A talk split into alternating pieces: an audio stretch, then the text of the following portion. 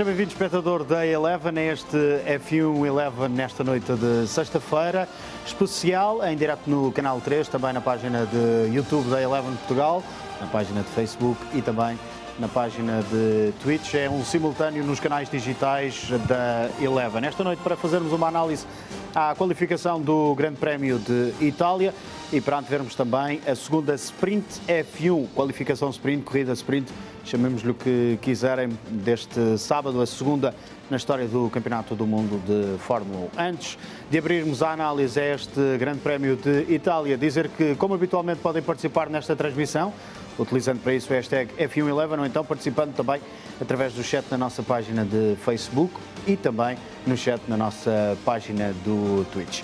Dizer também que nas redes sociais da Eleven podem-se habilitar a ganhar um jogo oficial do Campeonato do Mundo de Fórmula 1 F1 2021. Basta passarem pelas redes sociais da Eleven, têm eh, esse passatempo a decorrer nesta altura. Aí está ele, este é ou esta é a publicação que está na página de Facebook, aliás, de Twitter da Eleven.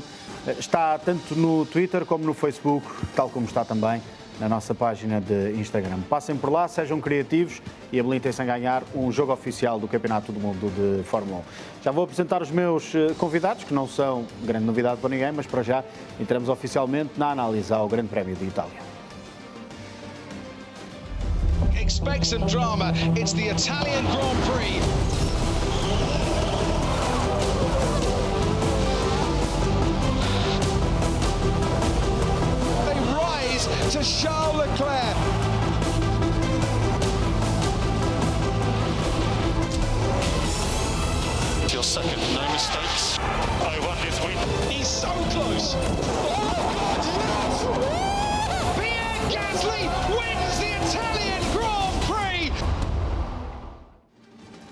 Imagens de um emocionante grande prémio da temporada de 2020 que teve um final impróprio para cardíacos. Recordo-me bem de estarmos na cabine a saltar. Bem, Sérgio Veiga, nem tanto. Sérgio Veiga, João Carlos Costa, Miguel Rariz, boa noite, meus senhores, sejam bem-vindos. Esta noite, infelizmente, não temos o Nuno Pinto connosco, está ainda a desempenhar as suas funções uh, junto do Lance Stroll e por isso o Nuno não vai estar aqui esta noite neste F1 Eleven uh, connosco. Muito se especulou um, sobre a bomba que o Nuno tem guardada ou não. Um, a verdade é que não é esta noite que vamos revelar essa bomba ou não. Essa revelação cabe ao Nuno, nós sabemos do que é que se trata, um, ou suspeitamos daquilo que se trata, uh, no entanto, não vamos uh, estar a revelar uh, a bomba.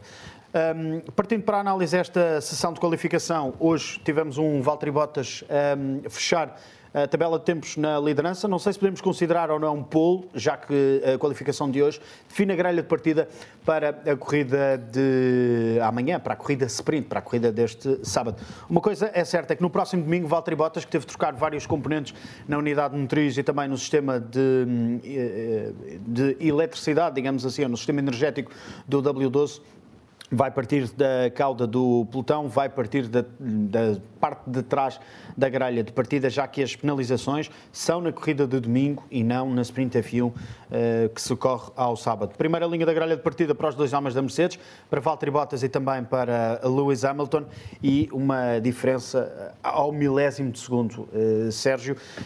Um, satisfeito, um Valtteri Bottas mais relaxado, indo um pouco ao encontro daquilo que estávamos a falar também na altura na cabine, um Valtteri Bottas mais relaxado e a querer mostrar uh, que ainda está aí para as curvas. Sim. E para as retas também. Sim. Principalmente para as retas aqui, porque curvas só, só há 11, são poucas nesta pista. Um, sim, o, o, facto de ter o seu futuro resolvido, ter o seu futuro assegurado por três anos, um, obviamente que o deixa mais relaxado e, e, e mostrou-se mostrou-se mostrou-se um piloto feliz um, e isso ajuda muito. Uh, parece que estas coisas não, não têm importância quando se guia um carro como um Fórmula 1, mas uh, o estado mental uh, é fundamental também, também aqui. E, e isso mostrou-se. Um, quando, quando acabámos a qualificação não tivemos tempo para fazer um comentário assim mais alargado, mas o que eu ia dizer é que ao longo destes anos tenho, tenho notado que há, há, há, situações em que os pilotos de Fórmula 1 de repente um, conseguem um, fazer, uh, desempenhar uh, acima do, dos limites uh, normais. É, é, um pouco estranho isto e, e, pode parecer até um bocado inacreditável, mas já tenho assistido a coisas que, que me fazem pensar de facto a parte mental prega-nos partidas incríveis. Já tenho visto pilotos ganharem corridas uh, quando não estão em, em, forma, não estão a ganhar coisa nenhuma e de repente fazem grandes exibições e ganham corridas em momentos de stress enorme. Queres um? O Ocon este ano? O Ocon passou por grandes dificuldades. Não, mas estou-te a, falar em, em coisas uh, terríveis. Vou-te vou dar dois exemplos. Lembro, por exemplo, do Berger na, na Benetton, que não ganhava corridas há imenso tempo e que ganhou quando ninguém esperava que ele ganhasse um grande prémio no fim de semana em que lhe morreu o pai e, portanto, ele uh, mentalmente, uh, emocionalmente estava destroçado e, no entanto, ganhou uma corrida. Lembro do David Coulthard de fazer uma grande corrida em Espanha. Não tinha certeza absoluta se ganhou, mas se não ganhou, fez um grande resultado num grande prémio em que, ao aterrar em Barcelona, o avião em que ele ia se despenhou, morreram os dois pilotos portanto, numa situação de stress extremo e, e, e várias coisas. E isto faz-me lembrar, eh, não tem nada a ver, mas eh, de repente o António Giovinazzi, que fica sem lugar na Fórmula 1, ou, eh, está, fica... quase, ou está quase a ficar, de repente tem dois grandes prémios. Tem dois grandes prémios em que vai ao Q3. E que Pela está, segunda vez na carreira, apenas. E que está numa performance brutal, espetacular. Portanto, há aqui, de repente, esta parte mental tem uma influência enorme no desempenho dos pilotos. Pelo contrário, há também a parte em que os pilotos de repente sai-lhes a pressão de cima, uh, sai-lhes toda aquela pressão, mesmo que eles saibam o que é que lhes vai acontecer no futuro, enquanto não é tornado público, têm sempre a pressão de um, o, que é, o que é que vais fazer, o que é que vai acontecer, e eles não podem dizer, estão ali sob pressão. De repente, um, o Pipo saiu, a pressão uh, soltou-se de cima de, de, dos ombros de Valtteri Bottas é um Bottas descomprimido, descontraído e que chega ali e faz este tempo. Tem uma, uma exibição extraordinária. Deixem-me olhar aqui para, para o chat, porque há gente, há pessoas a dizerem, que estão a acompanhar esta transmissão no Facebook, a dizerem que não há bomba. Há bomba, mas é do Nuno Pinto e vamos respeitar. Uh, não sei se é bomba ou não. O Nuno Pinto tem, tem, tem informações sobre uh, movimentações que vão acontecendo no paddock Uh, mas temos que respeitar, porque foi o Nuno, é o Nuno que está por dentro do tema e vamos respeitar. E se o Nuno hoje não consegue estar aqui, não vamos ser nós a estar aqui a lançar para cima da mesa essa bomba, como o Nuno fez referência no, no podcast. Domingo, certamente, o Nuno vai conseguir estar connosco no pré-corrida, que também é transmitido nos meios digitais da Eleven, uh, e por isso podem sempre acompanhar ao meio-dia. De resto, vamos ter uma entrevista com Charles Leclerc, com Carlos Sainz, uma entrevista com George Russell, vamos ter a parada, a parada dos pilotos, tudo em direto no canal 3, mas também nos canais digitais da, da Eleven, entre o meio-dia e as duas da tarde. Por isso, podem perfeitamente continuar connosco e aguardar por essa, por essa bomba. Um, João, a, a, verdade é que eh, relaxou e o próprio Lewis Hamilton uh, uh, diz: uh, é bom, depois das notícias desta semana, saber que o Valtteri ainda é um piloto competitivo e que anda aqui para nos fazer a vida negra. Acho que ninguém tinha dúvidas disso. Eh, e, e, o Hamilton acho que é o primeiro a não ter dúvidas nenhumas. O Valtteri hoje beneficiou também de outro fator. Eh, o ter uma unidade motriz nova para a qualificação acabou por ser meio caminho andado. Ajudou. Uma unidade motriz nova tem uma capacidade de entrega de potência, seja elétrica, seja do motor a combustão, um bocadinho diferente. E foi isso que o Valtteri também usou muito bem, eh, mas para usar essa vantagem tem de a colocar em pista e mostrar isso mesmo. É interessante porque esta mudança não estava prevista, ao contrário do que se falou, a mudança da unidade motriz para a qualificação teve a ver apenas e só com eh, um problema que foi detectado no motor de Valtteri Bottas no final do FP1 e numa decisão de última, de última hora, a Mercedes, como não tinha maneira de conseguir perceber o que é que o, acontecia com o motor, resolveu trocar o motor no carro de Valtteri Bottas. Vamos ver agora o que é que isso tem de importância depois para a corrida de domingo? A penalização será na corrida de domingo, como o Oscar disse, eh, irá sair do final da grelha de partida e eh, a Mercedes também já vai adiantando que pelo menos um quarto lugar é possível O pódio não será possível porque, dizem eles, a McLaren está muito rápida. Está. Está, está. Está, E não engana ninguém. McLaren Lando estavam Norris muito desiludidos. Lando Norris faz quarto. Uh, já, vamos, já vamos analisar ao, ao detalhe. Entretanto, deixem-me olhar aqui também, quando estamos a ver uh, a volta fantástica de Valtteri Bottas, o 1.19.555, havia quem apostasse no 1.19.5 Sérgio e foi. havia quem não apostasse, João Carlos Costa, Só e no agora Euromilhões é que entendam-se não- os dois. Só no Euromilhões é que não, é que não corre bem. Já dava mais jeito. Entendam-se os dois. Uh, uh, olhar aqui para a transmissão também no, no Twitch e olhar para os comentários que nos vão sendo uh, deixados. O- há, há aqui uma troca de argumentos e foi algo que ao longo dos últimos dias foi, foi posto a circular nas, uh, nas redes sociais. Uh, Um eventual, pela segunda vez, uma eventual ida do António, para, do António Félix da Costa para Alfa Romeo. Nós normalmente falamos daquilo que sabemos ou de informações que nos chegam. Nós não sabemos nada dessa possibilidade do António ir para Alfa Romeo ou não. Por isso, não vamos entrar em especulações, não vamos falar daquilo que, que não sabemos. Hum, Se assim for, seria ótimo e é ótimo que isso seja verdade e que o António seja equacionado para regressar à Fórmula 1 ou para entrar finalmente na Fórmula 1, porque todos nós temos na memória aquilo que foi hum, a sua não chegada à Fórmula 1. Agora, não vamos falar daquilo que não, que não sabemos, como dizem aqui os nossos amigos, uh, Win Gaming, também o DJ AC. Um, há outros pilotos que têm aquilo que o António na altura não tinha, não é o talento. A Fórmula 1 não é só talento, é também a importância de levar patrocinadores que possam sustentar o projeto. E sabemos que há um Guanizu que tem essa, essa componente financeira super importante. De resto, o Frederico Vassoura hoje foi bombardeado nas, eh, na conferência de imprensa sobre possibilidades. Miguel, e, e- e para, te lançar, para te lançar também a ti na conversa, hum, Theo Porcher pode ser solução, António Giovinazzi pode ser solução, Guanizu pode ser solução, um, Kyla Mallet deixa de ser solução porque o Callum vai fazer o restante da temporada na IndyCar. Não é deixa de ser solução, mas fica mais difícil. Nick de Vries é difícil porque seria o segundo piloto da esfera Mercedes que a Alfa iria buscar. Um, uma coisa é certa, o Frederico Vasseur já disse que antes do final do mês nada é decidido, se calhar na primeira quinzena de outubro é que vai ser tomada eh, a decisão. Como é que olhas para todas estas mexidas na Alfa Romeo?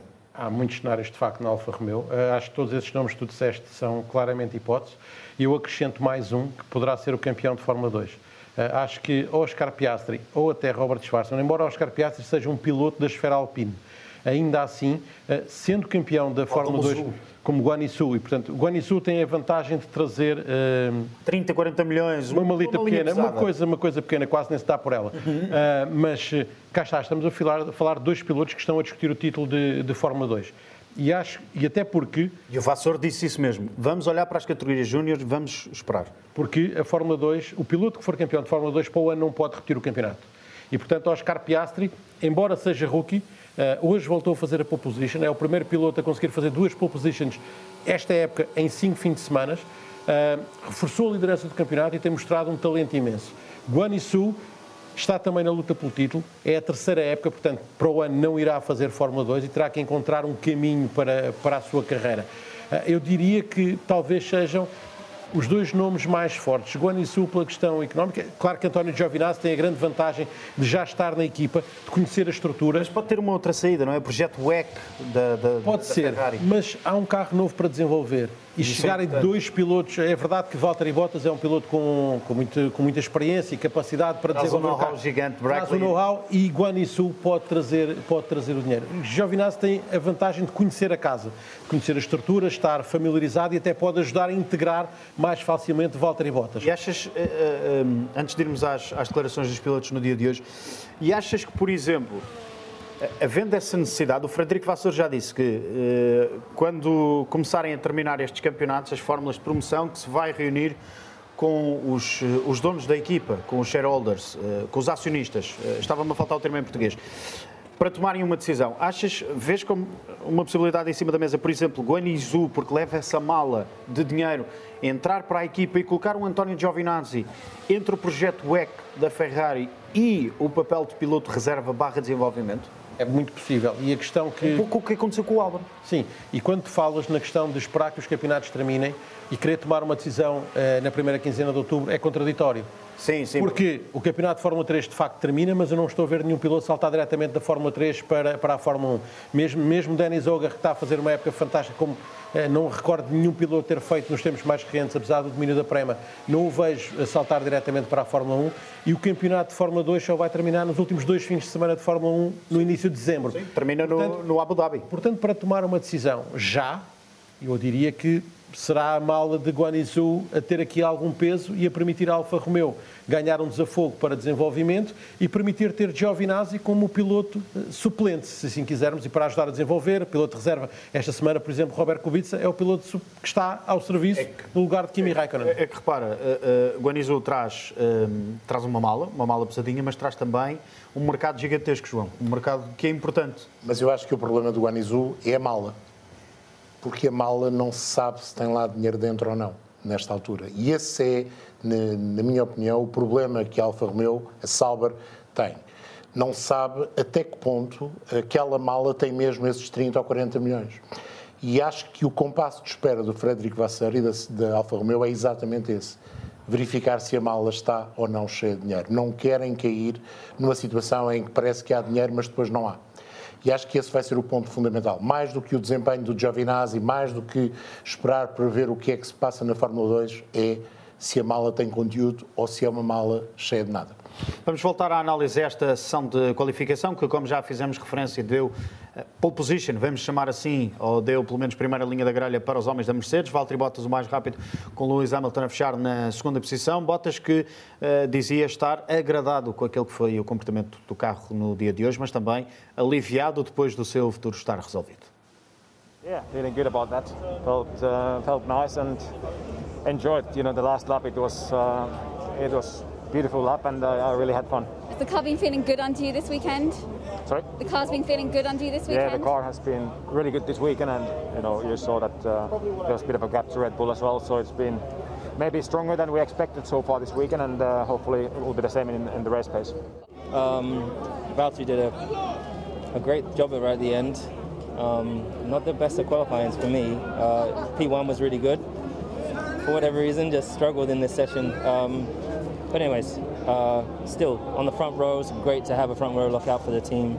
Um, it's great, as I said, you know, particularly with the news last week. It's great to see Valtteri driving so well. So, um, yeah, we. I don't know where they pull out their, pulled out their pace, but um, it's going to be close. I mean, obviously, uh, of course, it wasn't uh, wasn't the best, but we also know that this this track is uh, isn't our our best track.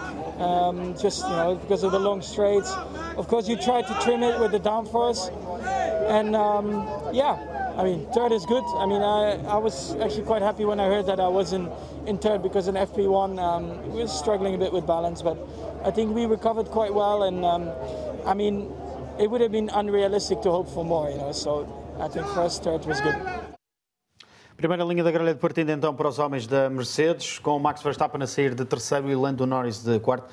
Já vamos às prestações dos homens da McLaren, até porque Lando Norris fecha em quarto e Daniel Ricciardo em quinto, mas perspectiva-se aqui uma chegada à curva 1 emocionante, se calhar até à curva grande ou então até à primeira uh, variante, Sérgio, que é Bottas uh, sai da pole, Três pontos para Bottas, dois pontos para Hamilton, um ponto para Max Verstappen. E estou aqui a lançar os três pontos que são atribuídos aos três primeiros. Um, em algum momento vês Bottas uh, ser ultrapassado, ser passado por Hamilton e depois ter que servir de tampão, uh, e este tampão não é pejorativo, segurar Max Verstappen? Uh, não, não sou eu que vejo, já foi, já foi abertamente falado isso por Toto Wolff. Um, e o que está em cima da mesa é que não, não, vai ser, não, não vai haver ordens de equipa no momento do arranque, porque é demasiado perigoso. É um momento de tensão. É, é, demasiado perigoso haver jogos de equipa naquele momento. Um, se Bottas for para a frente da corrida, se Hamilton estiver em segundo, obviamente que durante a corrida haverá ordens de equipa. Porque, lá está, num campeonato como este que estamos a correr, todos os pontos contam e aí Bottas vai ter que perceber que tem, tem que ter paciência, mas que neste momento é Hamilton que está a lutar pelo título e que para a Mercedes, em termos de construtor, uh, Hamilton primeiro e Bottas segundo, ou Bottas primeiro e Hamilton segundo, é rigorosamente a mesma coisa. Mas em termos de título é muito mais importante Hamilton ser, ser primeiro. Um, as coisas são como são e é assim que se ganham campeonatos. E é isso que vai acontecer. Agora, um, não é linear que, que as coisas se passem assim. Bottas não tem tido propriamente bons arranques este ano. Uh, o, o, caminho a percorrer desde a linha de partida até à primeira travagem é longo, comprido, uh, estreito, com uma travagem muito complicada, com uma chicane complicadíssima. Depois a seguir há mais um caminho longo até à segunda chicane, portanto há, há muita coisa a acontecer. Há um Verstappen extremamente competente em arranques, como temos, uh, como temos visto mas também há depois dois McLaren. E sai do lado esquerdo da pista, sai do é lado bom, que é teoricamente o lado melhor, sai atrás de Bottas. Sim, mas depois também temos dois McLaren que, que, vão querer entrar na guerra. Portanto, isto vai ser, vai ser, vai ser divertido. Embora, Amanhã vamos nos divertir bastante. Embora os pilotos tenham dito, uh, não é sábado que se ganha, é assim no domingo que, que se começa a ganhar. Uh, ainda sobre o Valtteri Bottas, gostava de pegar aqui no, num tema. De resto, um dos nossos amigos deixa aqui esse, esse comentário no, no Twitter. O Elvio Andrade, não sei se temos já esse tweet uh, do Elvio uh, disponível ou não, para colocar no, no ar, que é o pormenor deste novo motor de Valtteri Bottas. Como sabemos, Bottas está penalizado e por isso no domingo vai partir para o Grande Prémio da parte de trás da grelha de partida.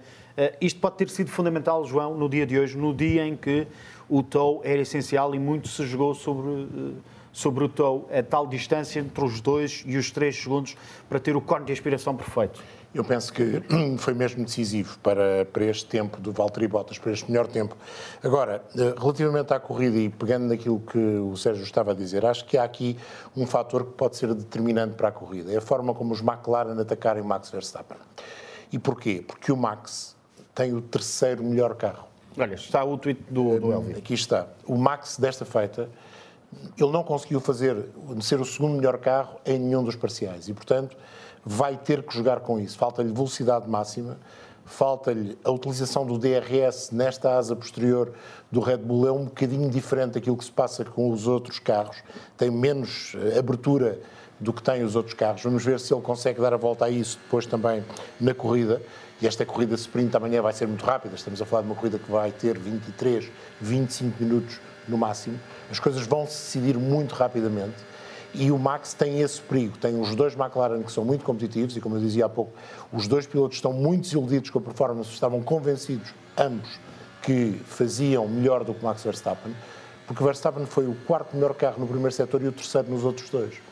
E os McLaren foram dos melhores carros no primeiro setor e foram mesmo o melhor carro com o Ricardo no terceiro setor. Só no setor do meio é que os McLaren não estão muito bem. Mas em termos... Os McLaren voaram de uma forma incrível. Fantástica. Em termos de corrida, apesar de uma parte do DRS ser no setor do meio, uh, a reta da meta acaba por ser fundamental até para se usar esse DRS. Acho que amanhã vamos ter, como o Sérgio dizia, uma corrida muito interessante. Se calhar não com os dois Mercedes, porque os dois Mercedes, na minha opinião, vão fugir, mas depois a coisa pode, pode ser muito, muito animada. Miguel, e olhando para esta tabela de tempos, vemos um Sérgio Pérez no, no nono lugar. E de resto, e a propósito disso, damos outro saltinho às redes sociais da Eleven, onde há um comentário, uh, há um comentário, não, há um pedido uh, para comentar esta prestação de Sérgio Pérez on a Friday, e hoje é Friday. Qual a vossa opinião sobre a prestação de Pérez, mais uma vez distante? E, e, de facto é, é distante. E deixa-me deixa só vir aqui ao live timing, porque não quero um, errar e quero. São 645 milésimos de segundo a diferença entre Verstappen e Sérgio Pérez. É muito longe. É muito longe numa pista como esta, que é uma pista muito rápida e em que dois carros iguais, por exemplo, basta ver que Lando Norris e Daniel Ricciardo ficam separados por 6 milésimos uh, dois carros é. da mesma equipa. É que são mesmo 6 uh, milésimos. E são quarto e quinto, dois carros da mesma equipa ficam por uma margem muito curta. É de facto uma eternidade. Sérgio Pérez está a passar uma fase difícil na comparação com Max Verstappen. E este nem é o circuito e este nem sequer é o circuito favorável uh, à Red Bull e a Max Verstappen, como se viu, como, como o João dizia. Uh, a McLaren parece mais forte, a McLaren sofre um bocadinho mais para os Red Bull no setor do meio. Porquê? Porque tem as duas curvas mais lentas de tirarmos as, as, as chicanes, não é? Que são as duas curvas de lesmo. Aquelas duas direitas de lesmo acabam por favorecer um bocadinho o Red Bull e equilibrar o jogo com a McLaren. É aí que a Red Bull consegue ir buscar para conseguir bater, hum, e neste caso Max Verstappen consegue ir buscar para bater Lando Norris e Daniel Ricciardo. E amanhã há um pormenor que é, que é importante na corrida. Verstappen sabe que eh, o resultado da amanhã é que Valtteri Bottas vai sair sempre para trás. E, portanto, ele amanhã eh, vai tentar, para já, evitar qualquer incidente, porque um incidente amanhã, e ele sabe que não tem o melhor carro, que esta é uma pista tendencialmente para a Mercedes. O objetivo de Max Verstappen será minimizar as perdas ao longo do fim de semana. Deixa-me deixa só pegar aqui num comentário do, do G. Carvalho, eh, na nossa transmissão no Twitch. Isto tudo, Pérez, eh, tem muito que se lhe diga. O segundo carro da Red Bull nunca cumpre, já são demasiados pilotos a serem queimados. Eu, eh, de memória, tenho eh, queimados, são pilotos que ficaram atrás de Max Verstappen. O Daniel Ricciardo começou a ficar, o, o Gasly e, e o Alexander Albon. o Alexander Albon. Sérgio, concordas que o Sérgio Pérez não está num bom momento? Olha, eu, eu costumo sempre muito uh, analisar uh, um piloto olhando exclusivamente para, para uma folha de tempos, uh, porque nós nunca sabemos o que é que está por trás disto. E, portanto, tento sempre dar algum crédito às palavras que vêm da pista e de alguém que está, nomeadamente, à frente da equipa. Hoje o Christian Horner vem elogiar o Sérgio Pérez pelo trabalho que fez e diz que o Sérgio Pérez hoje perdeu meio segundo na sua volta pelo trabalho que, este, que teve ao, ao, dar o cone de aspiração ao Max Verstappen e com isso permitir ao Max Verstappen uh, conseguir o, o bom resultado, que foi um bom resultado, que ele conseguiu na qualificação. Sacrificou-se, claramente. No fundo, que terá sacrificado meio segundo no tempo dele para ajudar o Max Verstappen. Um, meio segundo pode... far-lhe ficar cerca de um décimo e meio do tempo do Verstappen. Sim, sim. Isto pode ser uma explicação, mas por outro lado também posso dizer, ok, eh, ele, ele sacrificou-se para isso, mas o Valtteri Bottas, eh, quando fez o tempo dele, andou à frente do Lewis Hamilton. Portanto, o Mas também Bottas, aí podemos buscar a, o Valtteri Bottas é que, é, Sim, mas o Valtteri Bottas é que deu o cone de aspiração ao Lewis Hamilton e, no entanto, fez melhor tempo que o, que o Hamilton. Portanto, há aqui, Dá ver aqui há um equilíbrio. há aqui um equilíbrio. Uh, parece um tem, tem que haver aqui um equilíbrio. Agora, obviamente que a Red Bull sempre funcionou muito virada para o Max Verstappen, é assim que tem funcionado, e este ano, claramente a Red Bull está super apostada em, em, permitir, em fazer com que o Max Verstappen seja campeão. E por isso tudo conta. Este é o ano em que o Max Verstappen tem que ser campeão na perspectiva da Red Bull, porque um, é, é, o ano em que a própria Mercedes já está muito virada para 2022 e é o ano em que se a Red Bull apostar tudo em Max Verstappen tem maiores hipóteses de fazer com que o holandês chegue ao seu primeiro título. Porque no próximo ano, o próximo ano é uma caixa de surpresas, ninguém sabe bem o que é que vai acontecer é quem acertar no carro vai ser campeão. Porque quem acertar no carro vai dominar as primeiras corridas. E quem domina as primeiras corridas, nós vimos isso em 2009 com a Brown. A Brown ganhou as primeiras uh, sete corridas uh, e, e, logo aí garantiu o título. Portanto, para o ano, quem acertar com o carro ganha as primeiras corridas e garante o título. Se não for a Red Bull, e portanto a Red Bull está a apostar as fichas todas neste ano. E, e portanto fará para que o Max Verstappen seja campeão este ano. Quem também apostou imenso nesta sessão de qualificação, e de resto estamos a ver um on-board de um dos homens da McLaren, foi a McLaren, com quarto e quinto lugar, quarto lugar para Lando Norris, o quinto para Daniel Ricciardo. Ah, vamos ouvir as declarações dos pilotos ah, depois desta sessão de qualificação e chamo ah, particularmente a vossa atenção para o início de resposta de Daniel Ricciardo. Vamos começar por ouvir Lando Norris e depois vem Daniel Ricciardo e já vão perceber porquê. Yeah, it's nice. It's nice to bounce back and have a good qualifying today. good start to the weekend. Um, obviously, a long way to go with a, few races, but yeah, definitely in a better ballpark than we were last weekend. I'll be better tomorrow. I'll be better tomorrow. Um, Talk me through it. it's just, yeah. I mean, the, the gap's a gap, but it's like, anyway. Obviously, when you see you're like what two two hundredths from third or something like that, like, yeah, it's so small. That's that's just it's just frustrating. That's all. That's all I could say. It's just frustrating. So um, tomorrow will be fun. Uh, I don't know. I've come into this weekend with um, certainly some some internal uh, emotions, positive ones, and uh, yeah, today certainly uh, didn't help those, if you know what I mean. So I'm looking forward to tomorrow and Sunday, and it's probably what I need. It's a blessing in disguise, and uh, I just want to race now. Yeah, I'm really happy. I think I gave uh, everything out there, and uh, it was a very good lap uh, to put us in P6. Um, yeah, I think the McLaren, the Mercedes uh, engines were really strong all, all qualifying, and, and, looking at the GPS in between the sessions, we, we saw a, a very big gap um, with them in, in the straights, and uh, that's why we, I think, really maximized our potential, um, qualifying ahead of the two Ferraris again. So, uh, no, very happy with that. Yeah. Uh, it was a smooth quality the whole way through. Unfortunately, since the beginning of Q1, we saw that we were a bit too far away from the top five, um, and that we, unfortunately, in a track like this where we want to do so well in front of the Tifosi, we were going to struggle to be to be in the top five. But um, we managed to keep improving throughout the session. We managed to put together some good laps, uh, very close between Charles and me. There, thereabouts. Uh, so it shows that the car is pretty much where it is. We want more for the future, but for today, that's what we had.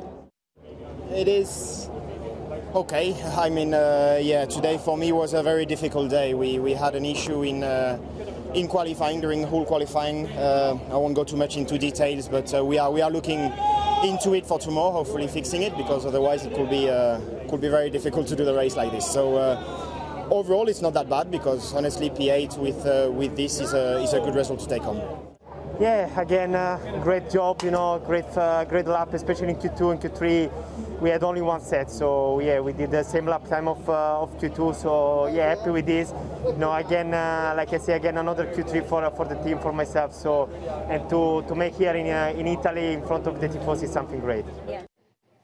E a última vez que Giovinazzi tinha conseguido uh, estar presente em dois Q3 consecutivos tinha sido na temporada de 2019, Grande Prémio de França e depois no Grande Prémio da Áustria. Só um, agora no Grande Prémio dos Países Baixos em Zandvoort e neste Grande Prémio de Itália em Monza que António Giovinazzi consegue repetir essa faceta. E estava aqui um pouco da explicação do italiano para aquilo que foi o décimo lugar, porque Giovinazzi fez apenas uma tentativa no Q3, ah, não saiu sequer para fazer uma primeira tentativa, fez mesmo uma tentativa única no final da, da sessão de qualificação, à espera também do evoluir de pista e de mais um bocadinho de borracha e que ia sendo deixado por parte dos pilotos. Começando por Lando Norris e Daniel Ricciardo, há aqui algo curioso, ah, João, que é o Daniel Ricardo, não sei se concordas, mas não vai explorar aqueles 6 milésimos que o separaram do Lando Norris, vai antes explorar os dois centésimos que o afastaram do terceiro lugar de Max Verstappen. Isto é porquê? Porque o Lando Norris não quer estar uh, uh, criar uma espécie de uh, batalha, luta interna com o Lando Norris, ou é porque sentiu que o terceiro lugar estava mesmo ali, próximo, próximo, próximo, e que o, o, o McLaren poderia conseguir bater este Red Bull? O Daniel Ricardo sente que o segundo setor, na volta final, não foi aquilo que ele desejava. E o terceiro setor foi muito bom, eh, foi o melhor de todos. E ele acha que tinha carro para chegar à terceira posição. O Lando Norris está satisfeito, sobretudo comparativamente àquilo que foi a performance dos McLaren há uma semana em Zandvoort, onde de facto as coisas não correram bem. McLaren aqui está à vontade. E isso leva a que o Daniel Ricardo sinta essa desilusão. Ele acreditava no terceiro lugar, pelo menos no terceiro lugar. A determinada altura eu até cheguei a pensar que eles podiam imiscuir-se na luta pela primeira linha da grelha para a prova de sprint. Isto é o que a McLaren vale em qualificação. O que vale amanhã em corrida, eh, fica, fica essa dúvida. Era o que o Lando dizia, calma. Eh, eu estou convencido que é capaz de valer o mesmo e que poderá até discutir posição com o Max amanhã e, sobretudo, na corrida grande no domingo, ou no Grande Prémio, verdadeiramente. Lembramos do, do, do, excelente Grande Prémio que fez Carlos Sainz o ano passado, ok, tudo bem, provocado pela um, uma...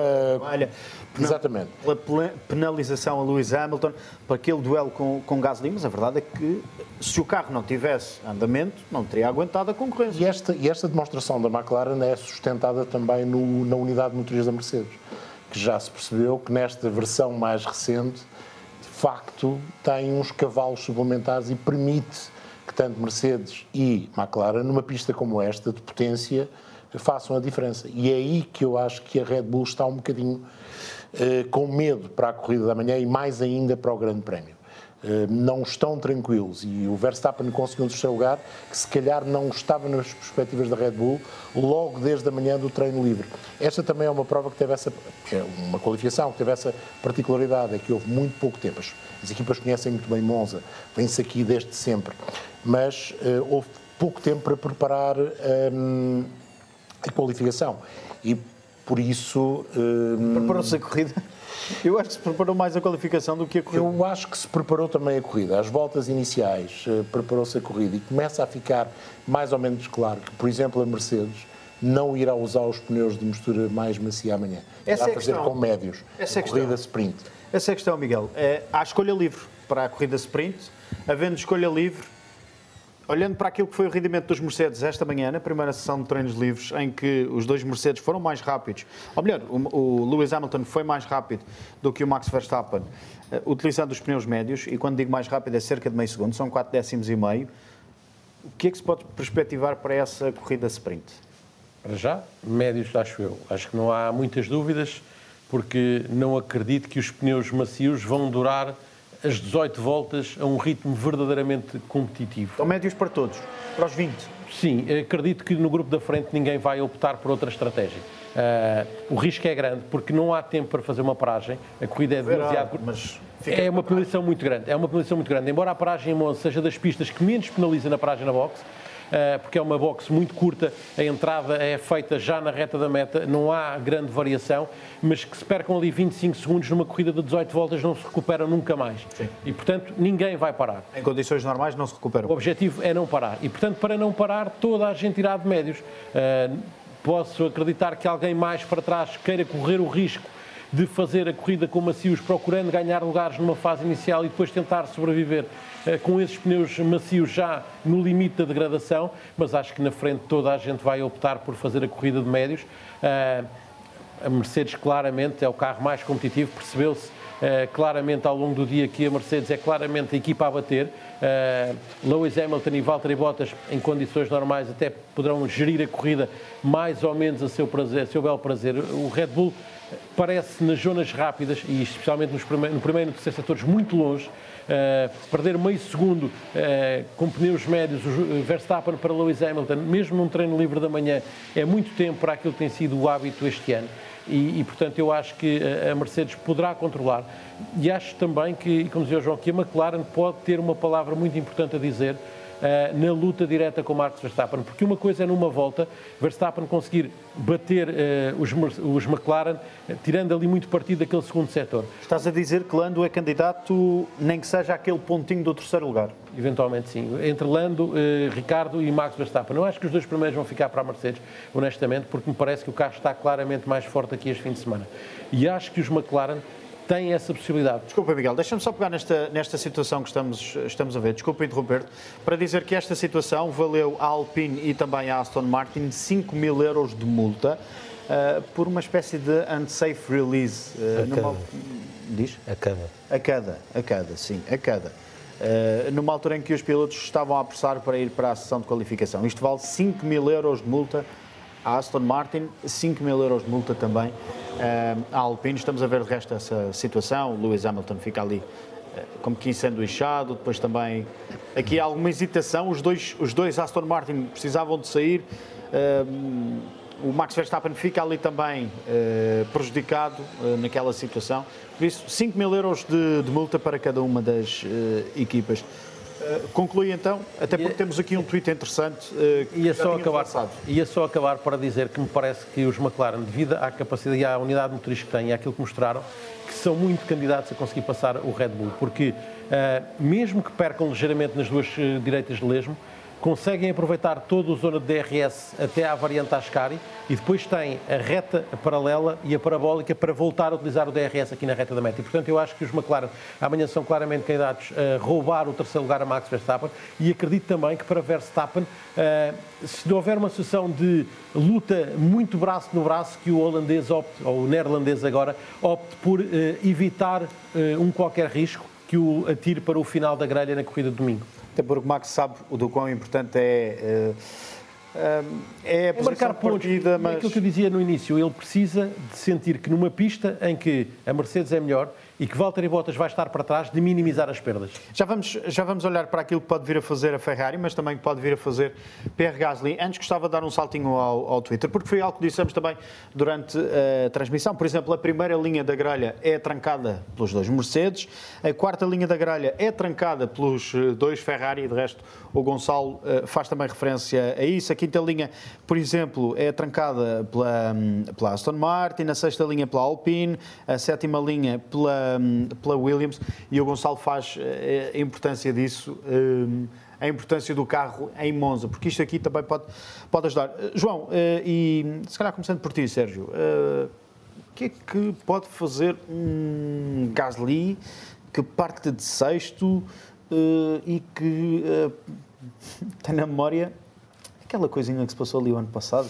Tem boas memórias. Boas memórias, excelente No fundo, memórias. tem boas memórias e, e ele ontem dizia que quando fez a volta a pé à pista parecia estar a, a reviver tudo tudo o que se passou o ano passado. Um, o Gasly, um, ele próprio reconhece que está muito limitado uh, quando se quer bater com, com pilotos uh, com motores Mercedes. Ou seja, com os dois Mercedes, com os dois McLaren essencialmente, e vamos ver uh, que ritmo é que os dois Aston Martin vão ter uh, na corrida, em especial no domingo, que é uma corrida mais longa. Um, ele próprio referiu, nós vimos isso há pouco, que na análise dos dados de GPS se percebeu que um, os carros com motores Mercedes, e volto a dizer, hoje os Mercedes e os McLaren, uh, que tinham uma vantagem grande a nível de velocidade em reta. E isso em, em Monza faz, faz toda a diferença. Um, o Gasly, portanto, tem todas as condições para fazer uma boa corrida ali nos pontos, mas provavelmente, se calhar, uma corrida solitária. Talvez consiga afastar dos, dos Ferrari, mas depois não, não vai conseguir, eh, muito provavelmente, acompanhar os McLaren. Um, agora, nós estamos aqui a fazer previsões de corridas, eh, mas eh, de que corrida é que nós estamos a fazer previsões? Primeiro estamos a lançar a sprint. Pois, o problema é que a, sprint. hum, Monza tem, um- tem um- uma, uma complicação para prevermos corridas que é aquela primeira chicane, acontece tanta coisa naquela primeira chicane e há tantas esperanças que ficam destruídas logo naquelas duas primeiras curvas, que é sempre muito arriscado estarmos a fazer previsões e, portanto, temos sempre que pôr aqui um asterisco e dizer se tudo correr normalmente e se não se passar nada normal, o que é muito raro. Há sempre um toque, há sempre alguém que vai em frente, há sempre qualquer coisa ali naquela chicane. Hum, mas em condições normais eu acho que Gasly tem, tem capacidade para fazer uma corrida um pouco solitária, fugindo dos Ferrari, mas não conseguindo acompanhar os homens que estão à sua frente. Ainda na questão dos pneus, o Rui Tavares eh, deixa-nos aqui uma, uma pergunta na nossa transmissão no, no Facebook. A diferença de médios eh, para duros está eh, eh, em que patamar? Olhando para os dados que nos são, 0,7. que nos são fornecidos pela, pela Liberty, eh, exatamente, eh, zero, A Pirelli diz 0,7 e 0,4 entre os. a Liberty, a Liberty não vai médios. tanto. A Liberty não vai tanto nessa conversa, diz que a diferença é de 0,24. Não, isso é entre os médios e os duros, não é? Sim. Eu estou a falar 0,7 dos macios para os duros e 0,4 dos. A Liberty, a Liberty não vai tanto. Diz que a diferença médio macio é 0,24, de duro para macio 0,57, ou seja, estamos a falar de 23 milésimos mais. Portanto, cada um tem 23 pneus diferentes. Viram pneus diferentes e é o costume, não é novidade nenhuma. Mas esse é, uma- é um fator muito importante até para a escolha dos pneus para a corrida de sprint. E o que, é que- o que é que a Ferrari, que pneus é que. Concordas também que a Ferrari vai de médios e que o, o problema com o carro de Charles Leclerc está ultrapassado? Leclerc falava disso há pouco, nas declarações que nós ouvimos. Foram eh, problemas que ele parece ter tido na unidade motriz. A Ferrari não abriu o jogo, nem tem de abrir o jogo, mas eh, Charles Leclerc vai partir de oitavo, de sétimo parte de Carlos Sainz, eh, queixava-se desses problemas. De resto, essa imagem já vamos, já vamos ver. O que, é, que- o que é que está em cima da mesa? E voltando um bocadinho ao Gasly. O Gasly tem a sorte e o azar eh, no mesmo patamar. Tem o azar de ser rápido no segundo setor, mas perder para os McLaren no primeiro e no terceiro. Eh, é no segundo setor que o AlphaTauri melhor desempenho tem. E isso acontece. Era assim o ano passado. Já era assim o ano passado e acontece exatamente o mesmo com os Ferrari. Ou seja, o, o AlphaTauri parece mais rápido que os Ferrari e os Ferrari não têm a solução para passar o AlphaTauri na, no primeiro setor e no último setor. Portanto, o Gasly poderá mesmo fazer uma corrida tranquila eh, ali atrás dos McLaren e, dos- de- e do Red Bull Verstappen.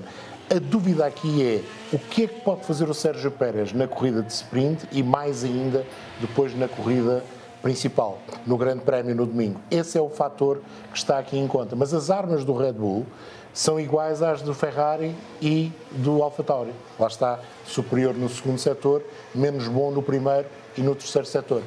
Hum, ficam aqui algumas dúvidas daquilo que seja possível. Acho que o Sérgio precisa de um grande arranque para poder desafiar os Ferrari e o AlphaTauri na corrida de sprint com apenas 18 voltas. Poderá beneficiar de uma tática de pneus diferente no Grande Prémio no domingo e, com isso, ganhar posições. Na corrida da manhã, penso que será mais difícil. Uh, uh, Miguel, olhando para o, restante, António Giovinazzi parte de décimo, há escolha livre de pneus para essa corrida sprint, por isso não há aqui grande jogada uh, de estratégia. Mas depois temos na segunda metade Vettel Stroll, Alonso Ocon, Russell e Latifi. Temos um Tsunoda que não devemos descartar, nem que seja porque tem um AlphaTauri que se mostrou competitivo, pelo menos nas mãos de Pierre Gasly. Olhando para, estes, para este lote de pilotos, o que é que se pode perspectivar? Crês que o Giovinazzi consegue segurar aquele nono lugar? Uh, não dá pontos. Vai ser difícil. Ah, vai ser difícil. Eu acho que a luta do Giovinazzi será mais para trás. Será para quem está atrás de si. Ali com os Austin Martin poderá ser sim, sim, a maior sim. batalha. Ou seja, segurar aquilo. Ele, ele, aquele, ele terá que, não, décimo, décimo, desculpa. Ele terá que olhar para trás e, não, e fica difícil olhar para a frente. Porque aquilo que o João disse é assim: ele tem uma unidade motorista Ferrari, portanto é sempre é, mais complicado, não, não, não será fácil. Miguel, desculpe Roberto, mas é rápido no primeiro setor. É, é mais facto, rápido que os Ferrari. É claramente é o, o, Ferrari, mas isso tem a ver com a, com a afinação que, que a Alfa Romeo e que uh, António Giovinazzi escolheram para, para este fim de semana. Uh, mas parece-me claramente que a luta vai ser com os Aston Martin. Parece-me que para trás, mesmo de Sonoda, vai ter muitas dificuldades, porque ele sai muito atrás para a corrida de amanhã vai ser muito difícil. À frente dele uh, tem os dois Williams que uh, têm uma unidade motriz da Mercedes e, portanto, são, são muito fortes nas zonas mais rápidas e que uh, o Alfa Tauri é essencialmente forte no segundo setor.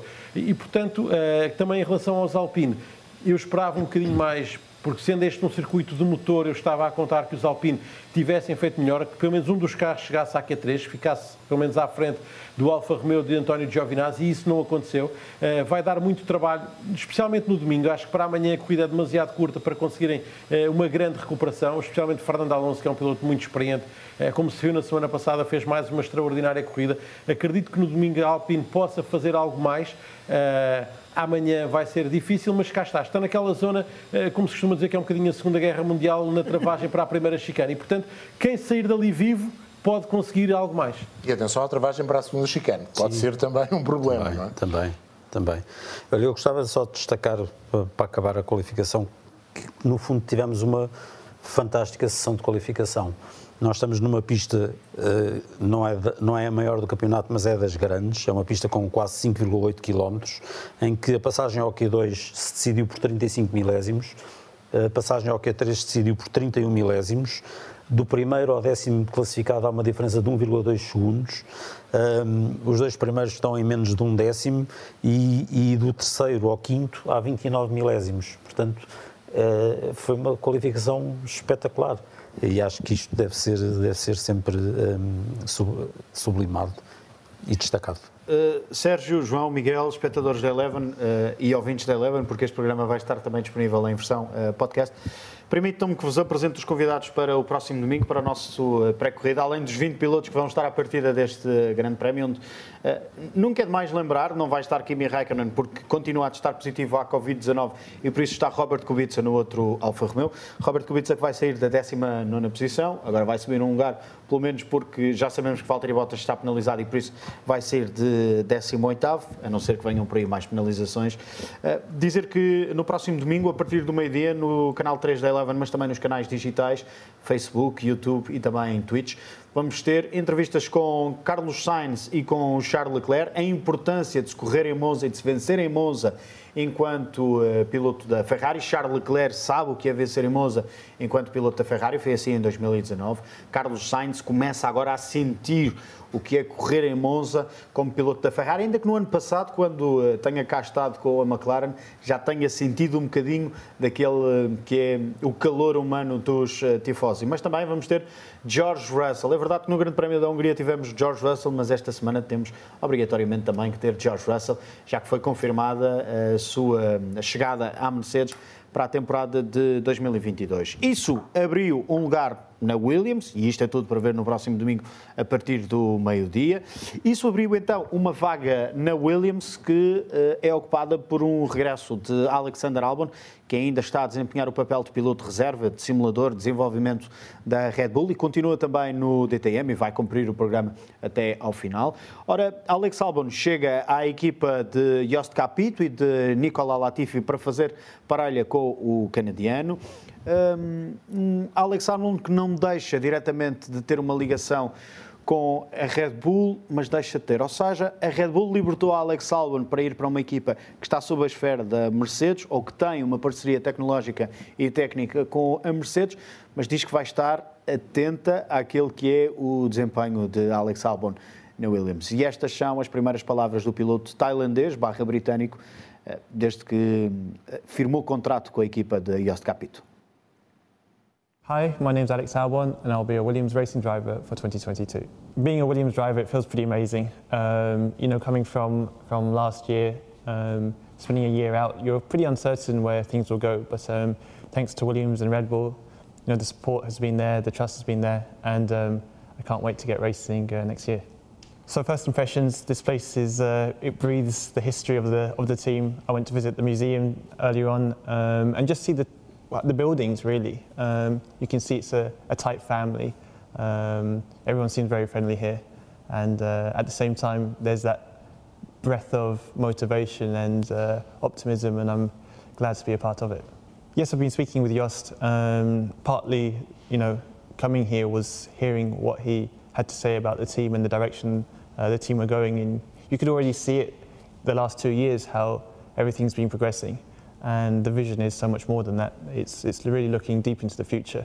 Um, and obviously with, with the investment and the backing they've got, but also just the, the team, the team atmosphere, um, it, it made a lot of sense to, to listen to Jost and, uh, and come here. I believe the reset going into next year um, does help the, the transition. Obviously, these cars are it's, it's on their fourth, fifth generation now.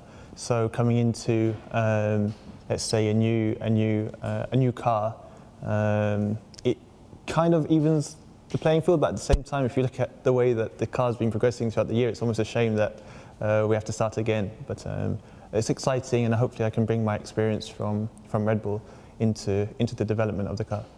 So taking a year out, I think you've seen other drivers as well. That it's not it's not easy when you take a year out. So you do have to keep yourself sharp. I've been doing DTM, um, which has been going pretty well.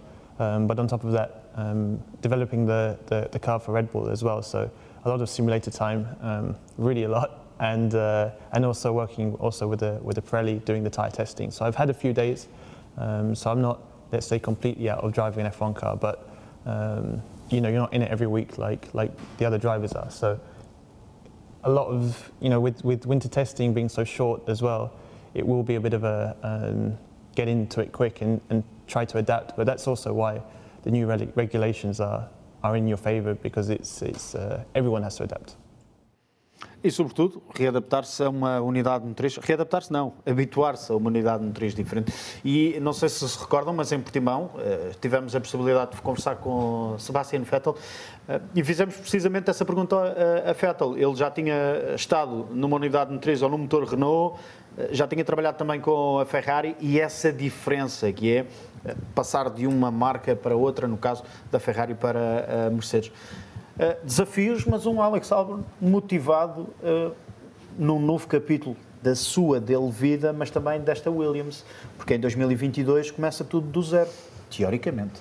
Para já só pode estar motivado porque está de volta à Fórmula 1 e é esse o objetivo de, de qualquer piloto, é, é Primeiro era não sair da Fórmula 1, mas eh, atendendo ao que aconteceu, o, grande objetivo é voltar à Fórmula 1 e conseguiu, e principalmente volta de facto a uma Williams que está num percurso ascendente Uh, Tem-se notado nestes últimos dois anos a evolução que a equipa tem feito e o trabalho de José Capito na, na reconstrução, na reorganização e na, na maior competitividade da equipa tem sido evidente uh, ao longo desta, destas últimas duas temporadas e, e Albon obviamente espera que, que o projeto do novo carro seja, seja competente e seja competitivo para lhe dar a possibilidade uh, a demonstrar o, o seu talento, que é óbvio. João, uh, vou abrir aqui um bocadinho, não é a caixa de Pandora, mas a caixa da futurologia, a bola de cristal. Isto pode significar que Williams e Red Bull podem aproximar-se e a Williams, depois de terminado este acordo que tem com a Mercedes para a cedência dos motores, unidades motrizes, pode ir buscar uh, esses corações à Red Bull, à nova unidade de motores? Tudo é possível. Uh, De facto, em cima da mesa estão várias hipóteses. Uh, A Williams está num, num caminho ascendente outra vez. Acho que o José Capito e o François Xavier de Maison têm muitas razões para estar satisfeito com aquilo que foi a evolução da equipa ao longo deste ano e eles são parte efetiva nesse aumento de competitividade e vão ter eh, uma dupla de pilotos eh, que eh, já é conhecedora da Fórmula 1. Não, não sabemos se Albon tem o mesmo mandamento que George Russell, mas mostrou ano passado em muitos grandes prémios e na, no primeiro ano na Fórmula 1, primeiro com a Alfa Tauri e depois com a Red Bull, a partir de uma da temporada, que é capaz também de conseguir bons resultados. Ao que parece, é também um bom piloto de desenvolvimento e a Williams precisa disso.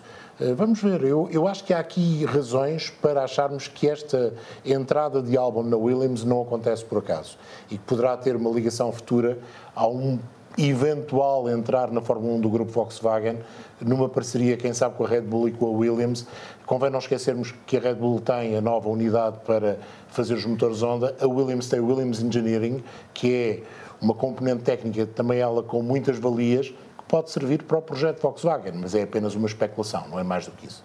Gostava de dedicar mais ou menos 3 minutinhos, Miguel, à Porsche Super Cup, que se resolve este fim de semana. De resto, a Porsche Super Cup, tal como a Fórmula 2, todas estas competições, à semelhança da Fórmula 3 também, obviamente, têm transmissão em direto no canal 3 da Eleven. Todas as sessões em direto com o Miguel. Miguel, isto eh, está mais encaminhado para aquele senhor, para o carro 25 Larry Tenvoort, um neerlandês também, ainda que Jackson Evans possa estar ali um bocadinho à espreita com duas corridas este fim de semana. Sim, é verdade. Esta semana há duas corridas. Eh, A qualificação amanhã de manhã vai ser muito, muito importante.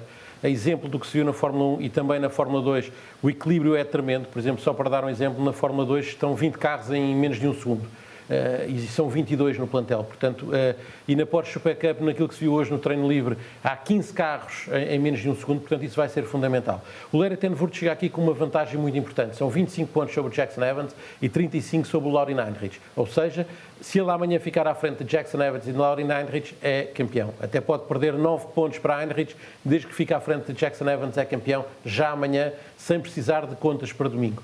Ah, por isso, como disse, a situação da qualificação amanhã vai ser muito importante. Eh, explicar que a qualificação, a volta mais rápida de cada piloto vai dar a grelha de partida para a corrida de amanhã à tarde e a segunda melhor volta de cada piloto dá a grelha de partida para a corrida de domingo. E, portanto, um piloto pode ser muito rápido. eh, vamos imaginar, Jackson Evans é o mais rápido para a corrida de amanhã e até sai da pole e até ganha, mas depois, para a segunda corrida, eh, só consegue o décimo tempo e volta a baralhar as contas.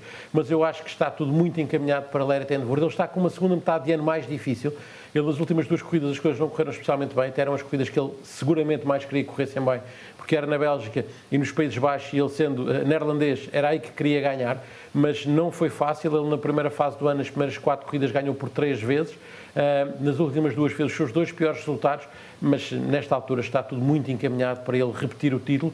Uh, a notícia, basicamente, é que são dois anos sem título para a Lechner, que tem sido a grande dominadora da última década na Porsche Super Cup e que vai perder, uh, tudo indica, o título de pilotos, porque foi campeão ano passado de equipas, mas vai perder o título de pilotos pelo segundo ano consecutivo. Mas é tudo para ver amanhã, eh, logo a partir das nove e pouco da manhã. Mas amanhã, eu como disse, eu acho que amanhã se resolve. Claro que domingo a corrida, a última corrida, até por ser o final de festa e final de temporada, é sempre importante, mas eu acredito que até pode ser já o campeão amanhã. E, e tu agora vais descansar, até porque entras bem cedinho, 10 para as 8 da manhã, não é? Corrida da Fórmula 2 do fim de semana da Fórmula 2, ainda com muito por eh, se decidir.